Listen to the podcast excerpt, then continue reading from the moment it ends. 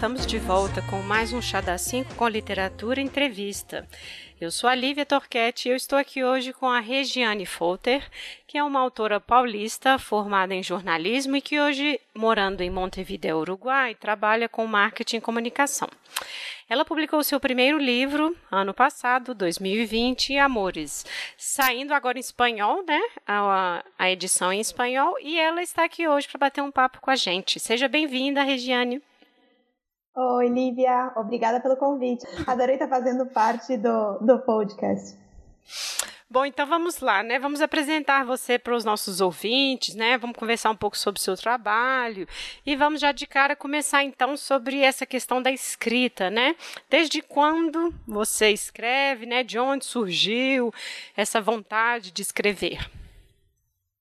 Olha, Lívia, eu escrevo desde sempre, eu acho. Eu sempre gostei muito de escrever.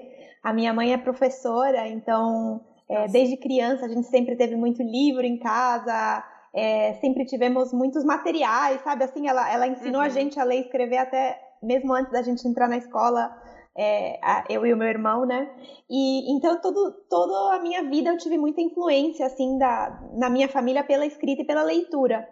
É, então, assim, desde muito nova eu lembro de, mesmo nos trabalhinhos da escola, nas apresentações ainda da escola, antes mesmo do ensino médio, de já dizer que quando eu fosse gente grande eu queria ser escritora, hum. né? Porque eu escrevia meus continhos, inventava aí as histórias dentro da, da, da sala de aula e, e, e, brincava muito com coisas relacionadas à imaginação, inventar mundo, sabe? É, inventar aventuras com o meu irmão, a gente sempre foi assim é, sempre viveu mais no mundo da imaginação do que no mundo real, às vezes.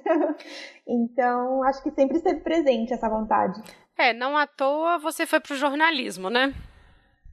Sim, exatamente. Eu, eu lembro de quando eu estava mais ou menos aí entre os 15 e 16, quando a gente já está naquela idade em que começam a, né, a perguntar e você tem que começar a definir um pouco o que, que você quer estudar e para que lado você quer ir, a, ir à faculdade eu lembro de procurar, né, não sei, buscar informação de opções de curso e, claro, não existia uma faculdade para escritores, né, é. assim, não, não, não havia um curso para quem gostava de escrever. Então eu, eu optei pelo jornalismo porque eu achei que era uma opção próxima, né, porque também, né, tem a ver com viver da escrita, embora não ficcional, né, um outro estilo de uhum. escrita, uhum. mas me, me atraía por esse lado, por poder continuar trabalhando essa, essa vocação com as palavras, sabe?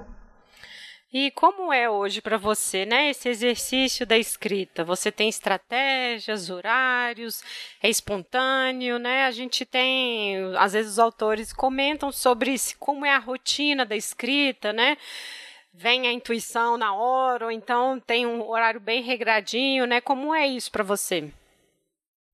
Então, Lívia, eu é, é, verdade que às vezes parece que vem alguma coisa e você fala, nossa, preciso escrever uma ideia, algo que a gente viu, e você fala, nossa, preciso escrever sobre isso, e parece que você está inspirado e tudo sai mais com melhor qualidade, né? Uhum.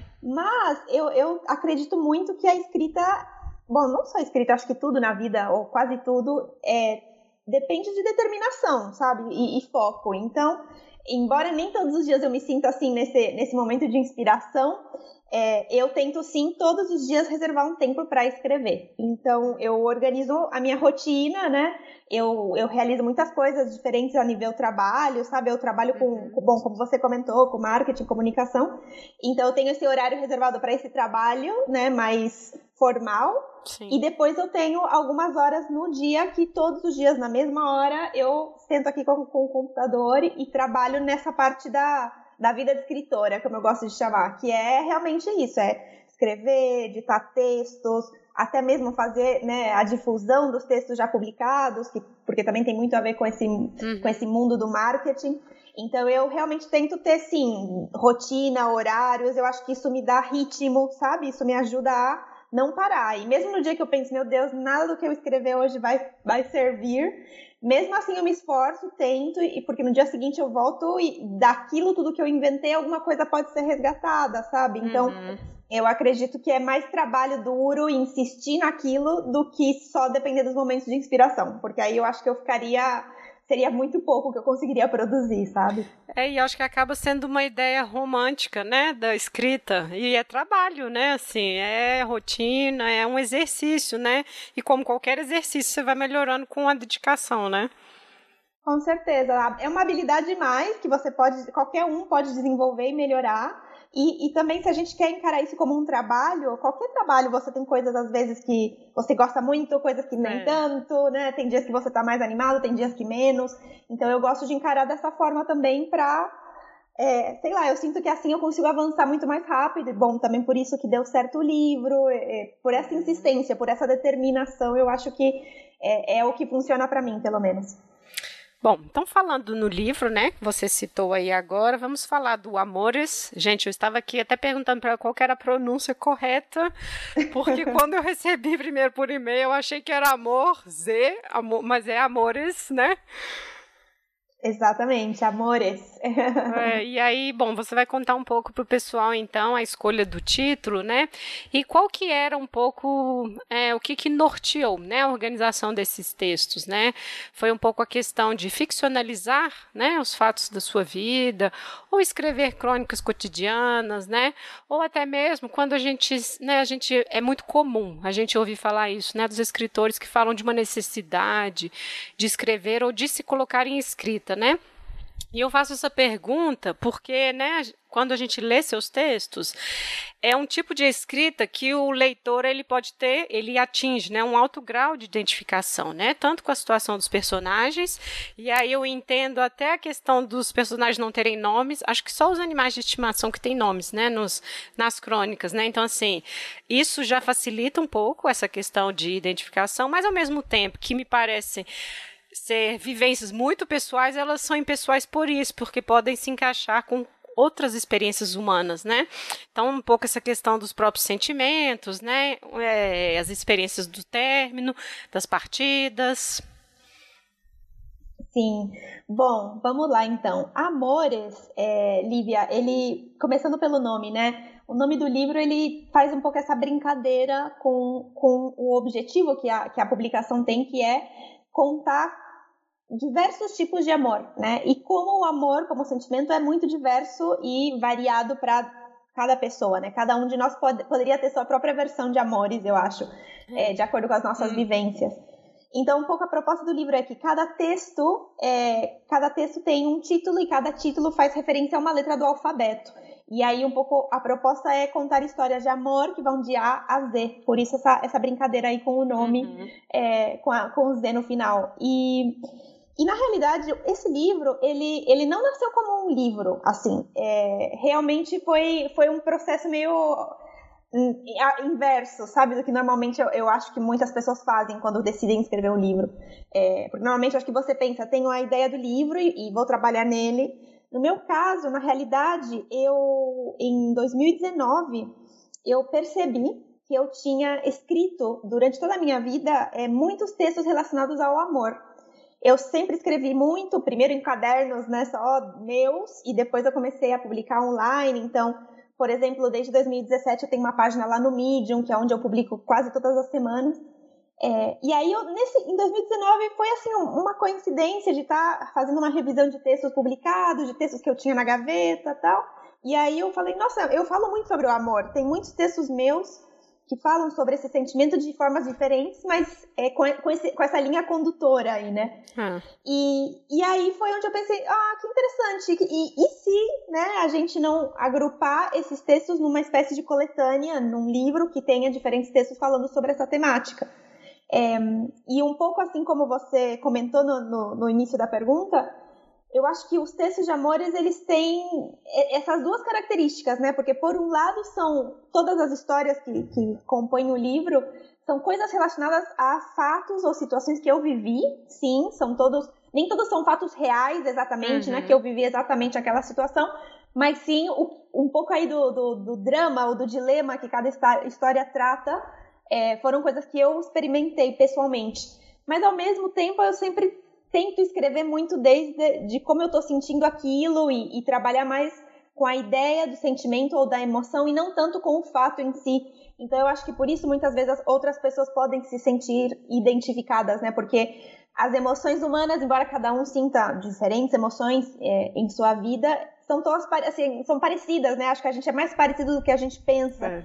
Então, acho que a gente se reconhece nesses momentos, na perda ou na, no encontro de um grande amor ou em diferentes momentos, embora cada um viva esse momento de uma forma muito sua, a emoção é muito humana e é muito de todos nós, é. né? Então, talvez por aí seja um pouco essa essa identificação. Então, é uma é uma mistura, né, entre coisas minhas, mas que ao mesmo tempo são de todos, porque são humanas e todos passamos pelas, pelas, mesma, pelas mesmas coisas. É, e a ficção ela abre essa oportunidade, né, de você.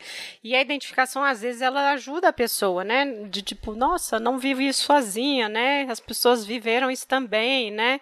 Então acho que isso é importante, né? A, a leitura é importante nesse sentido também, né? Mesmo que ela não tenha sido objetivada para isso, né? Às vezes você sentou lá e quis escrever, mas aquilo acaba chegando em alguém, né? Com certeza. E, e eu gosto de pensar também é, uma coisa que eu gosto muito que acontece é as pessoas leem Amores e aí me falam, nossa, eu adorei a história da letra C, hum. e ah, eu adorei a história da letra L ou da letra P. E você, eu adoro conversar com as pessoas e ver, mas por que que você gostou dessa história? E aí tem muito a ver com isso, né, de que é. essa pessoa em particular viveu algo aí naquele, naquela mesma situação ou relacionado àquela, àquele sentimento e, e, se sentiu muito mais próxima do texto por causa disso. Então, hum. é muito gostoso também, como escritor, receber esse tipo de, de feedback, né? Hum.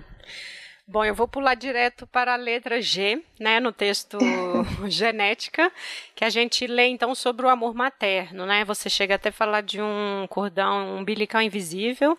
Depois a gente tem intimidade, né? O casal fazendo suas compras no supermercado, né? Uma coisa bem da experiência compartilhada, né? No texto lá, a gente fala da adoção felina, né? Desse amor que vai sendo construído pela confiança mesmo, né? Eu como pessoa que adoro gatos, eu gosto muito de textos de gatos. Em querer, a gente tem então o cachorro, né? E essa relação também de confiança, a própria fidelidade, né? Bom, eu cito apenas alguns desses títulos para que os ouvintes também, né? Possam se nortear aí, se interessar sobre essa gama, esses tipos de amor que você vai oferecendo aí nos textos, né? E ao mesmo tempo que a gente vê que são crônicas e contos é, sobre essa temática, ao mesmo tempo me parece como leitora que você diz também, né, agora na nossa conversa, que sempre foi essa temática, né, um amor que norteou. Mas eu acho também, assim, que ele abre um leque para outros temas correlatos que vão aparecer, né? Porque ao mesmo tempo não me parece que tem como a gente separar, né? Assim, a morte, a separação, né? Então, assim, é, afinidades, é, coisas cotidianas mesmo da nossa vida, né? O ordinário, né? Então, assim, eu imagino que às vezes até seja uma questão da própria escrita, né? Você começa planejando uma coisa e no final é outra, né? É algo muito maior, né? Então, assim, tudo que começa termina, né? Assim, e tá tudo bem isso, né? Então, acho que o amor ele acaba sendo norte para outras experiências também, né? Me parece. Sim, com certeza, Lívia. Outros temas aí, é, meio como temas satélites, né? Vão uhum. surgindo em, em, todos os textos. Eu acho que isso tem muito a ver com o fato de que no livro é, eu sinto que a gente consegue ver que o amor, ele não é uma coisa que está longe de nós, né? No sentido de que muitas vezes a gente pensa o amor como aquela coisa inalcançável, perfeita, é, que ai, todos queremos isso, todos aspiramos a isso e e é muito difícil encontrar, sabe, aquela ideia mais talvez romântica, muito idealizada do amor quando na realidade é, eu sinto que a gente pode experimentar o amor em, em, qualquer momento do dia a dia, inclusive às vezes nos momentos mais cotidianos, mais simples do dia a dia, da nossa rotina, é, a gente pode perceber é, exemplos desse amor que, que nos acompanha e que nos faz mais fortes e que nos ensina, e que às vezes é um amor que vai durar provavelmente toda a nossa vida, como por exemplo, quando a gente fala da família e da genética, por exemplo, é, nesse texto, o amor da minha mãe sinto que é um amor para sempre, esse eu posso dizer que sim, mas outros amores talvez não, né? E tá é. tá tudo bem, exatamente como você disse, algumas coisas acontecem quando tem que acontecer e quando não faz mais sentido, tudo bem também, sabe? Então, eu acho que esses outros temas que você comentou aparecem porque o amor ele não é essa coisa distante e impossível de alcançar. Ele é parte de tudo, do dia a dia, de sentar e escrever, de almoçar junto com um companheiro, de brincar com o gato, é tá em tudo isso, né? Não pode se despegar de tudo isso. Então, eu acho que, que tem a ver com, com essa ideia de que o amor, na realidade, ele é mais simples e mais é, fácil de alcançar do que a gente pensa. E, e, um pouco da minha proposta do livro é essa, né? É convidar o leitor também a, a identificar onde ele encontra esse amor na vida dele. Inclusive, no, no finalzinho do, do livro, eu convido, deixo esse convite, é. né, para as pessoas que leem, que elas também digam, bom, e qual que é a minha letra ou, ou o meu título, né? Qual texto eu incluiria aqui com base nos meus amores, na minha vivência. É, e acho que isso também entra naquilo que a gente estava conversando sobre aproximar, né? Você falou da aproximação do amor, que é uma coisa que está na vida da pessoa e desconstrói essa dificuldade, né? Que acaba sendo um sofrimento para muitas pessoas, né? Essa relação que se constrói, que tem que ser assim, que o ideal é assim, né? Tem uns outros textos que trazem isso, a gente vai falar mais para frente, né? Eu acabo acho que acaba também ajudando, né, contribuindo para poder desconstruir essa ideia tão que pesa, né, para as pessoas, né?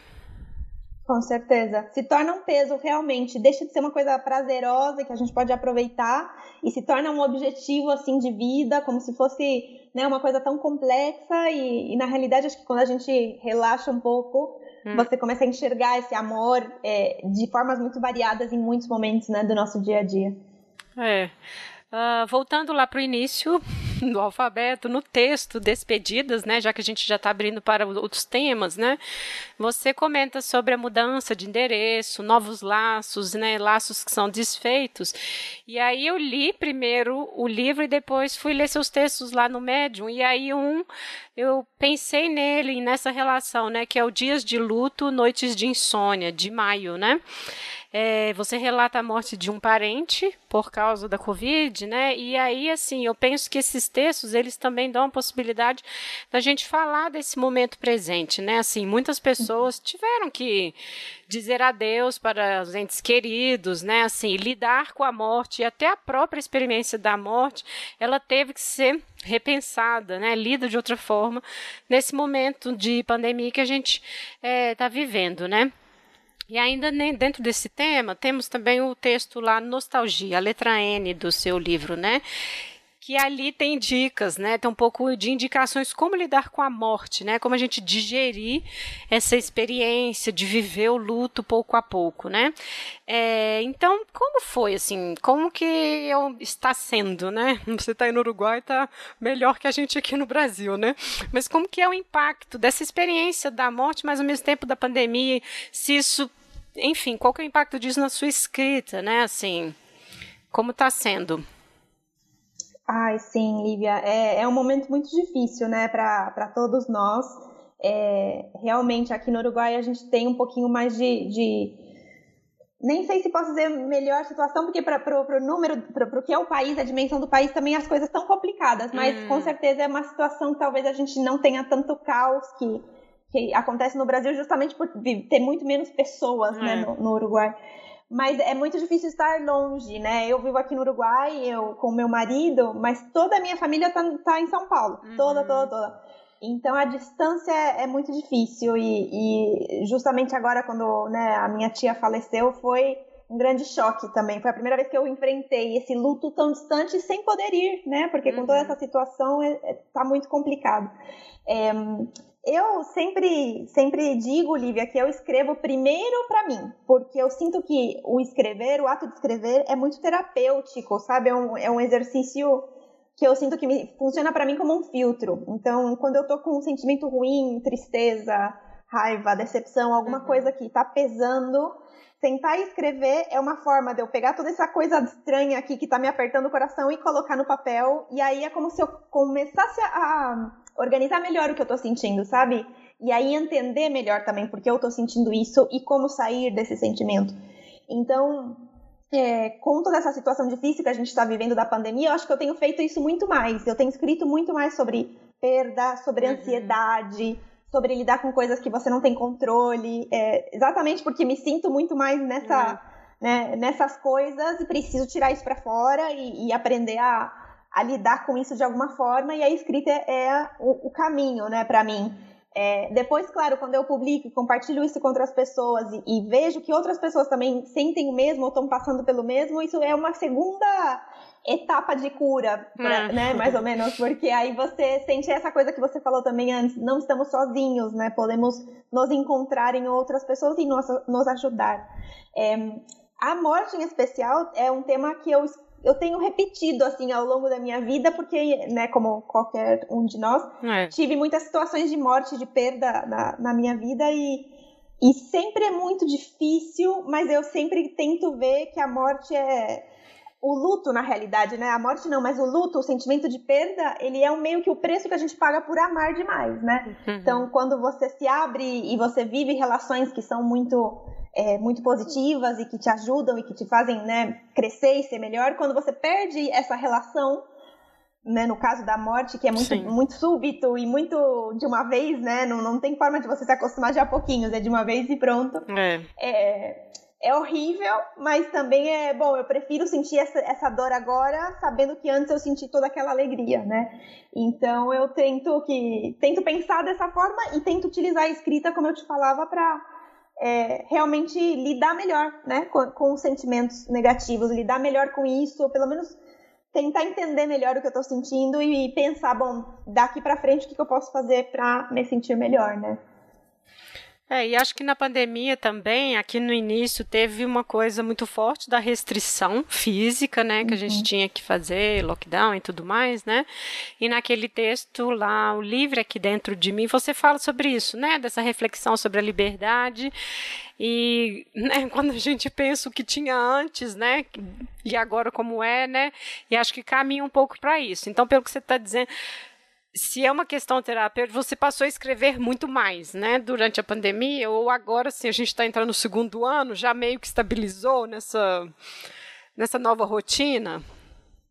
Vai mudando, eu acho, Lívia. Acho que no começo, né, quando foi, bom, pandemia, todo mundo em casa, hum. a gente lidava com aquela incertidão e com aquela, né, aquele medo e não entender muito o que estava acontecendo e de repente é. não podia fazer as coisas que eu fazia antes, né? Foi como esse choque e eu lembro de escrever muito sobre esse tipo de eh, essa incerteza, né, de não saber exatamente por, por onde ir é, e como, né, e como estar cômoda com essa nova forma de existir, mais ou menos. E, e depois eu acho que a gente se acostumou, mas aí você já está em outra etapa para mim, que é essa etapa que agora a gente já entende melhor a coisa, a gente já uhum. sabe melhor o que é a doença e o que mas você também não tem uma perspectiva de uma vida como era antes, né? Então é. também é esse pessimismo, essa sensação de, bom, entendo mais, mas talvez eu preferia quando eu não entendia e, e talvez a esperança fosse um pouco maior, né? Agora é meio, bom, a gente tem que reaprender a viver e vai ser assim é. por muito tempo e, e bora, né? Mas realmente eu sinto que eu, sobre esses temas eu tenho escrito muito mais, com certeza, por causa dessa, dessa nova forma aí de vida que a gente está levando. Uhum. Bom, lá nos textos E e F, erro e fim, né, nós temos narrativas sobre essas sensações, sentimentos dos relacionamentos, né, e acho que são umas descrições assim bem concretas, né, me parece, e que eu o tema ali para mim parece central que são os términos, né? Seja os términos, o fim de uma relação, ainda que o amor não tenha acabado, ou mesmo o fim do sentimento, né? Ou a constatação daquilo que não é mais muito sustentável, né? Aí lá no, no seu blog, né, em Histórias Inacabadas, você fala sobre histórias, né? E aí eu cito, talvez porque as histórias sejam mais simples de começar do que terminar. E aí fiquei pensando assim nas narrativas, né, histórias escritas, o próprio ato de escrever, né? A gente pode pensar nessa relação então de fins, né, términos de relacionamentos que implica uma simplicidade, né, do começo, mas ao mesmo tempo a dificuldade dos términos, né? Mas assim, a gente pensar isso também na questão da relação, às vezes para você seja mais fácil iniciar um texto ou é muito difícil e é mais fácil terminar? Como é isso? Né? A gente está pensando então em simplicidade e a dificuldade de terminar textos, relações, né? Olha, para as duas coisas, Lívia, eu acho que para mim é sempre mais difícil terminar do que o começar, sabe? Nossa, começar a escrever também... é terrível. começar Ai, é horrível. eu, pois é, menina, mas eu, eu realmente sinto o contrário. Eu okay. sinto que uhum. as ideias vêm e vamos, e você fala para mim, ah, escreve sobre esse papelzinho aqui na mesa, eu, eu consigo começar, sabe? Uhum. Não, não uhum. tenho tanto problema, né? Talvez sejam mais difíceis de começar. Acho que até nesse, nesse texto eu comento algumas coisas que são mais difíceis, ou, ou mesmo quando a gente está falando sobre temas mais pesados, né? Como, bom, como a gente mencionou antes, a morte, a perda. Uhum. Aí sim, talvez eu fique mais empacada, realmente. Mas no dia a dia não, não sinto tanta dificuldade, assim. Mas sim no fim. Uhum. É muito engraçado. É, às vezes eu sinto que as, algumas histórias minhas parecem que não têm um fim, sabe? Eu, eu, eu realmente sinto isso como uma, uma falha, né? Minha, uma, uma debilidade que eu tento melhorar como, como escritora, que é fechar melhor as ideias, sabe? Concluir melhor. E, e talvez seja um pouco por essa.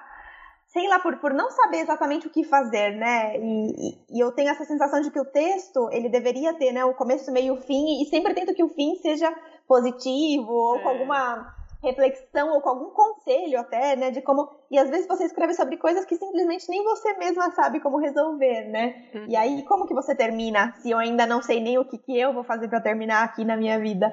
É, talvez seja por isso, assim, eu realmente sofro um pouco com, com essas coisas.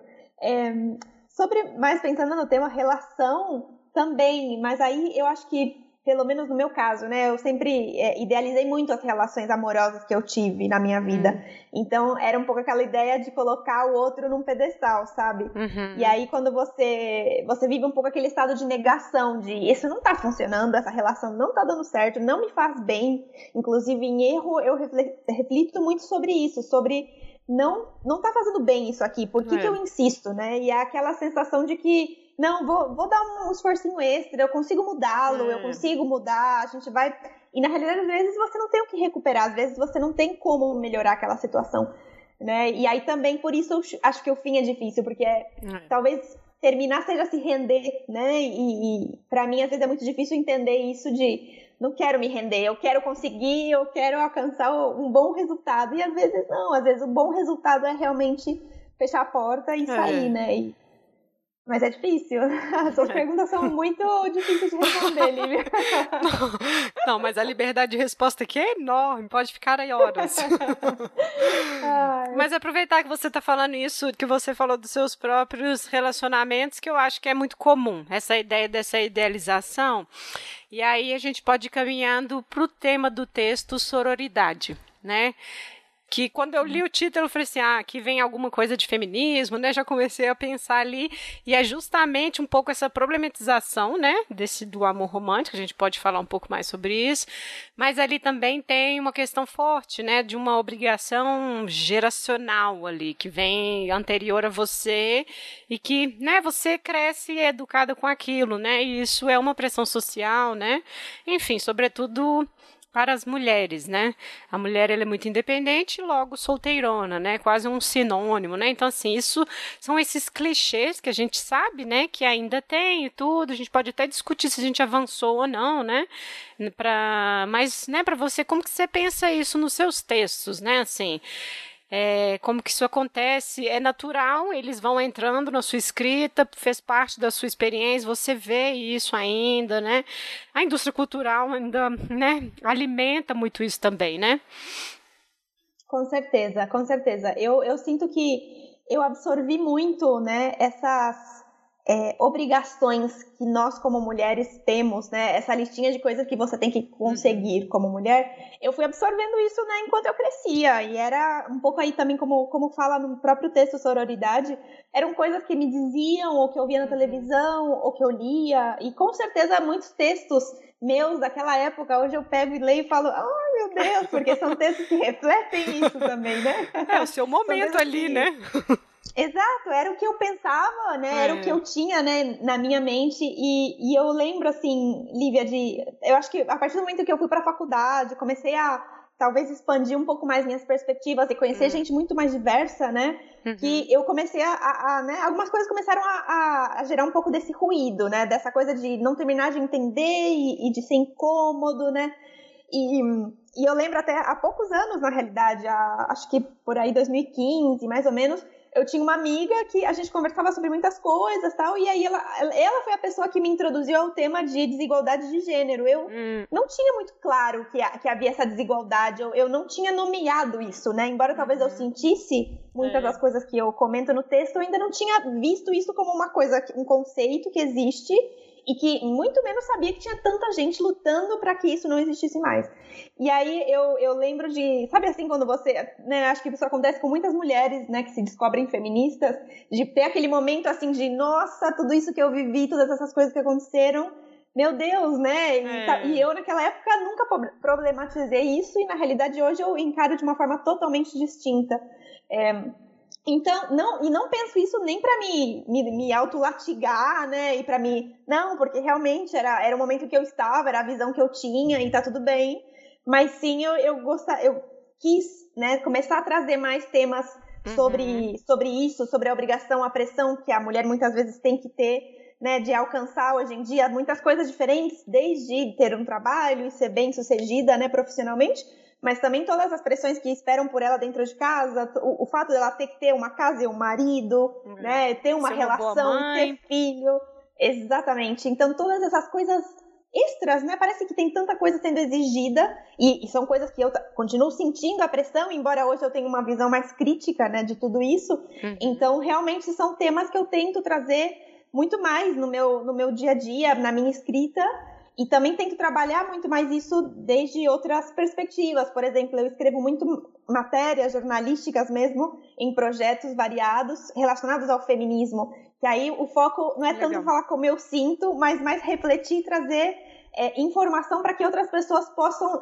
ter esse, né, esse momento de lucidez, essa, esse é. acordar antes, né? Do que, do que eu tive, que não faz tanto tempo assim. Então eu, eu acho que é um pouco por aí, para eu me expressar e também para tentar com, compartilhar e chegar a mais mulheres, né? E que a gente possa realmente se ver muito mais como companheiras, né? Que se apoiam, que, que trabalham juntas, do que, né? Competidoras, como muitas vezes acontece enquanto a gente está, né? Crescendo. É. Então acho que vai por aí. Ótimo. Bom, aqui né, no podcast do Chá da Cinco com literatura, né, a gente sempre parte da literatura para falar de história, para conversar sobre o mundo, né? E no seu texto Memória, você evoca a imagem da fotografia, né, para falar da imortalidade, né, desses momentos que são possibilitados pela câmera fotográfica, né? E aí, como você pensa, então, essa questão nos textos, né? Pelos textos, porque ao mesmo tempo que a escrita, ela é esse desejo de inscrever no tempo, né? Assim, na história, de permanecer ali ao mesmo tempo, um texto pode ser efêmero também, né? Ele serviu ali naquele momento, não vai servir mais, né? Então, como que é isso para você em relação aos seus próprios textos, né? Você falou do feedback que algumas pessoas é, te deram do seu livro, né? Qual que né, tocou mais e tudo, né? E então assim, como é isso? E se você volta neles, né, se pega para ler de novo, né, você relê depois de algum tempo, né? Tem existe essa preocupação, né, até onde vai o seu texto, né, o destino que eles tiveram?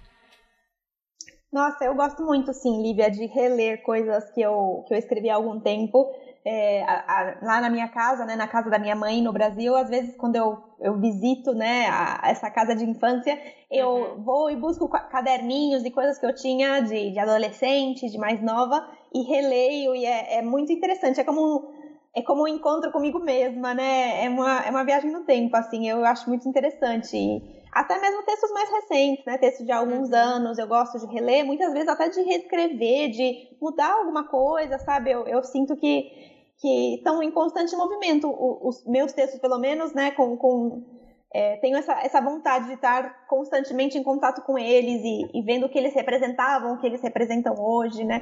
Eu acho isso muito interessante. É, acho que como qualquer escritora ou escritor, é, a gente tem um pouco essa sensação de, ai, que incrível é você ser imortalizado num livro, num texto. Hum. Eu imagino que, que louco seria daqui a 50 anos que alguém leia o que eu escrevi hum. e né, e valorize isso, ou tente encontrar o significado.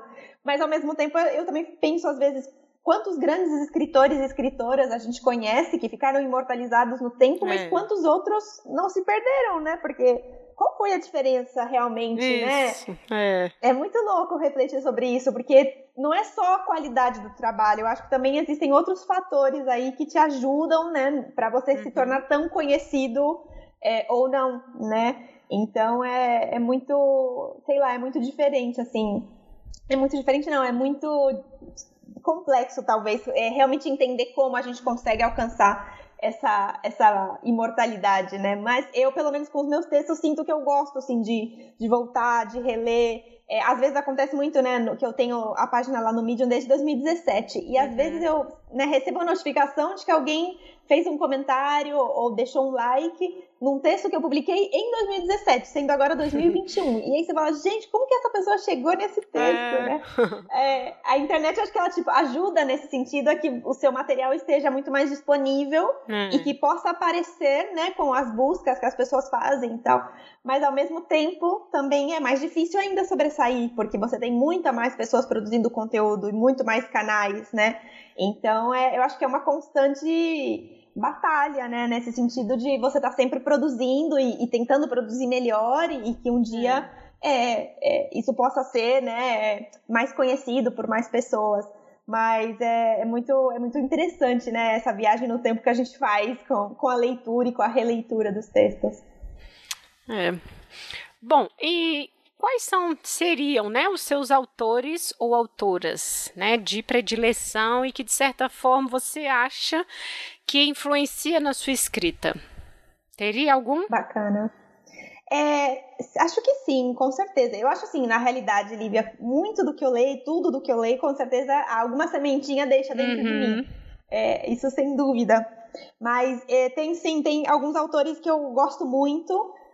Ah, por exemplo, né, uma, uma autora que eu conheci também não há, não há muito tempo, que eu é, admiro muito, é uma é, poetisa, na realidade, ela se chama Rupi Kaur. Ela é, é, ela é do Canadá, mas na realidade ela tem descendência né, lá da Índia. É. É, é, muito, é muito, a poesia dela é muito rica, é, é muito, fala muito comigo, mexe muito comigo. Eu gosto muito do trabalho dela e sinto que é um pouco, talvez eu tenha um pouco essa, esse mesmo olhar para situações do cotidiano, como ela tem, é, e, e, talvez nesse sentido, autores assim como ela, que falam sobre o dia a dia, são autores nos quais eu sempre me, me encontrei, assim, né? Por exemplo, outro autor que eu gosto muito é o Luiz Fernando Veríssimo, ah, com as crônicas. É, uhum. Nossa, as crônicas dele eu leio desde que era muito nova. E, e para mim era isso, era, era essa coisa de pegar uma coisinha bem simples do dia a dia e é. ver beleza naquilo, né? E ver, é, sei lá, outros significados além do aparente. Então, são autores assim que eu sinto que talvez tenham me ajudado a, a, a definir o olhar, sabe? Definir para onde olhar. É, depois tem outros autores que eu gosto muito e que eu gostaria de ser mais como eles, mas ainda não. Por exemplo, um autor que eu admiro muito, que inclusive faleceu recentemente, é um autor espanhol chamado Carlos Ruiz Zafón. Ah, é, nossa, eu acho que eu nem sabia que ele conhece? tinha morrido. Conheço, mas é, não sabia que tinha morrido. Sim, nossa, ele era jovem, mas ele acho que ele faleceu em 2020. Não. E ele escreveu um livro chamado A Sombra do Vento, que é o meu livro preferido, porque eu adoro a forma como ele descreve uhum. as coisas. Ele tem uma escrita que é muito, nossa, é muito rica na, na, na, escolha das palavras e nas metáforas e na forma como ele explica como são as pessoas ou, né, é, ou como são os lugares. Eu gosto muito dessa riqueza de detalhes que ele que ele coloca no texto e, e gosto muito da forma como ele explora as, as pessoas humanas imperfeitas, né? Os personagens dele são todos personagens com características boas e más é. e, e, esse equilíbrio, essa mistura são pessoas assim, é, nossa, que você poderia estar passando do lado na rua e nem, nem, nem imaginaria que poderia ser o protagonista de uma história. É, depois outra autora que também tem, tem muito disso da descrição rica para mim é a Isabel Allende que ela é, é escritora ah, chilena nossa. e nossa, é, a forma como ela brinca com as palavras e coloca e explica os sentimentos e as pessoas e os caracteres, né? Uhum. É, acho incrível, maravilhoso. Acho que eu tô longe, longe, longe deles, mas sinto essa, né, essa vontade de. Então são, são autores e textos que me inspiram muito e eu gosto muito de voltar a eles, né, de vez em quando. Uhum. E o que que você tem lido recentemente? Tá com tempo? De? Ai, mais ou menos. mais ou menos. Mas sim, é, eu hoje mesmo, hoje, hoje, hoje eu tô lendo um livro que se chama é, Cenas Londrinas, da Virginia Woolf, hum. que é um livro dela que não é tão conhecido, mas é muito interessante, que são textos curtos nos quais ela fala sobre Londres. Ela justamente explica diferentes lugares da cidade. E, e é muito, muito, eu gosto muito da, da escrita dela e achei muito interessante, assim, essa visão e como ela apresenta o seu lar e tal. É, é, bem, é uma leitura muito interessante, assim. E, e, eu gosto muito de ler coisas bem diferentes, assim. Uhum. Desde, sei lá, um dia eu tô lendo um livro de poesia, termino, é, vou ler um, sei lá, um romance young adult, depois eu vou ler alguma coisa mais relacionada à teoria feminista, é, vou mudando assim para não Sim. ficar entediada, eu acho. Mas eu sempre tento terminar um livro antes de começar outro. Eu sei que tem pessoas que leem muitos livros ao mesmo Nossa, tempo, mas. Eu, eu sou essa pessoa. Ah, Nossa, eu não consigo. Eu começo a embaralhar as histórias. E uh, na questão de escrita, né? Quais são os planos para o futuro? Tem algum outro livro em mente ou está trabalhando já em alguma coisa? Como é que é? Legal. É, sim, eu tenho é, algumas ideias, assim, livros que só estão mesmo no, no mundo das ideias por enquanto, mas que estão aí já em processo de, de formulação.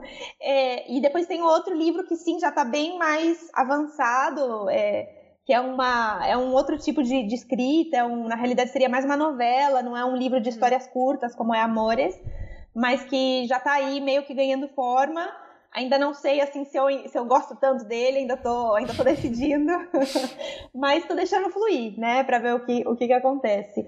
É, eu acho que por enquanto, assim, de coisas mais concretas mesmo, eu estava muito enfocada no trabalho de, de lançar Amores em espanhol aqui pro, uhum. pro pessoal do, né, do Uruguai, amigos, familiares.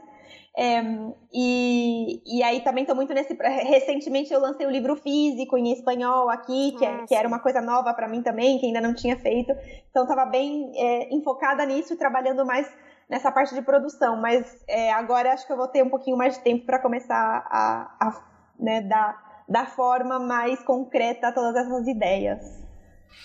Ah, e você teria alguma dica para os ouvintes, né, que estão aí acompanhando esse episódio, né? Quem quer começar a escrever, né? Alguma sugestão? Ai, que bom, que bom. Eu espero que muitas pessoas continuem começando a escrever. Eu acho que quando você está começando, eu acho que a minha dica seria não tente, não tente se podar, não tente se censurar muito, sabe? Simplesmente escreva, escreva, escreva, insista é, onde você se sentir mais cômodo, se é no seu diário, se é num caderninho aí que você tem, se é num blog, onde você se sentir mais cômodo, mas não, não deixe de não tente é, esconder esse texto só para só mostrar, né, quando tiver perfeito. É, na uhum. realidade, eu acho que no começo, no começo não, né, em todo mundo, toda a vida de escritor, eu acho que você tem que insistir, insistir, insistir e é, não abandonar essa prática constante. Eu acho que é o mais importante, porque é, acho que muitos grandes escritores falam isso, né? De que escrever é suor, é insistir, uhum. é, não é, não se, não se trata nem do que a gente falava no começo de uma musa inspiradora que vem, que você, né? É, é, realmente esse exercício constante, é não, não desistir, sabe? É, e, e, e outro, por outro lado, seria de mostrar para as pessoas realmente, porque é muito difícil às vezes a gente se colocar nessa posição de vulnerabilidade, falar, leia o meu texto e me fale o que você pensou. É, é, é difícil. se expõe, né? É, você se expõe e às vezes você pensa, nossa, esse texto está incrível e alguém lê e pode que a pessoa fale, nossa, não entendi nada, ou não fez nenhum tipo de sentido para mim. E, e, você aprende muito dessa troca na realidade. Você, nossa, você cresce, você começa a escrever de uma forma melhor, você é, uhum. aprimora né, a sua prática. Então eu acho que é importante mesmo você considerar e contar com outras pessoas que possam ler e dizer o que elas pensam, né? É, Amores, por exemplo, antes de, de, de, publicar, eu compartilhei o livro com muitas pessoas próximas e essas pessoas me deram muito feedback muito rico. E, e eu tenho certeza que o livro não, não seria o livro uhum. que é agora se não tivesse passado por esse processo aí de, de revisão, né? Uhum. Então, é um pouco por aí. Escrevam e compartilhem, mostrem para as pessoas e aprendam, né, de cada, de cada comentário que vocês receberem. Ah, tá. uh, diga para nossos uh, ouvintes onde que a gente pode encontrar o seu livro, quem tiver interesse, né? E onde você está escrevendo, que aí eu coloco os links depois lá no blog também. Maravilha. Bom, o meu livro, Amores, ele, ele está disponível em português e em espanhol pela Amazon, no formato de e-book. Uhum. Então aí vocês podem procurar Amores com, com Z no final em vez de S é, e encontram o livro facilmente para ler, né, de forma digital, no Kindle, no celular, no computador. É, e aí a gente pode passar certinho, né, o, o link para uhum. vocês encontrarem. Além disso, eu escrevo, como a gente comentou bastante durante a, a nossa conversa, eu escrevo lá no Medium, que é uma plataforma incrível para quem gosta de ler e escrever. É, e é gratuita também, então aí vocês podem me encontrar pelo meu nome mesmo, dentro do Medium é Regiane Folter. É, acho que o site certinho é regianefolter.medium.com. É, e depois também escrevo e compartilho muitos textos pelo Instagram. Eu acho que é a rede social na qual eu estou mais presente, assim. Que aí também vocês podem me encontrar como Regiane Folter. E acho que é, são, são esses os canais. Ótimo. Bom, nós vamos então disponibilizar esses links lá para o pessoal no blog, né, para quem ouviu o nosso episódio. Queria agradecer então, Regiane, pela sua presença aqui com a gente, né? Trouxe essa oportunidade de a gente discutir aí esses outros temas. Muito obrigada. Ai, Lívia, obrigada a você. Foi excelente a conversa. A gente. Um papo que dava para render muitas mais horas, até, na realidade. É. Obrigada é. mesmo. Então é isso, pessoal. Quem escutou até aqui, obrigada. Né? Comentem, deem seu feedback lá no, nas nossas redes sociais. E nos vemos na próxima. Até mais. Tchau.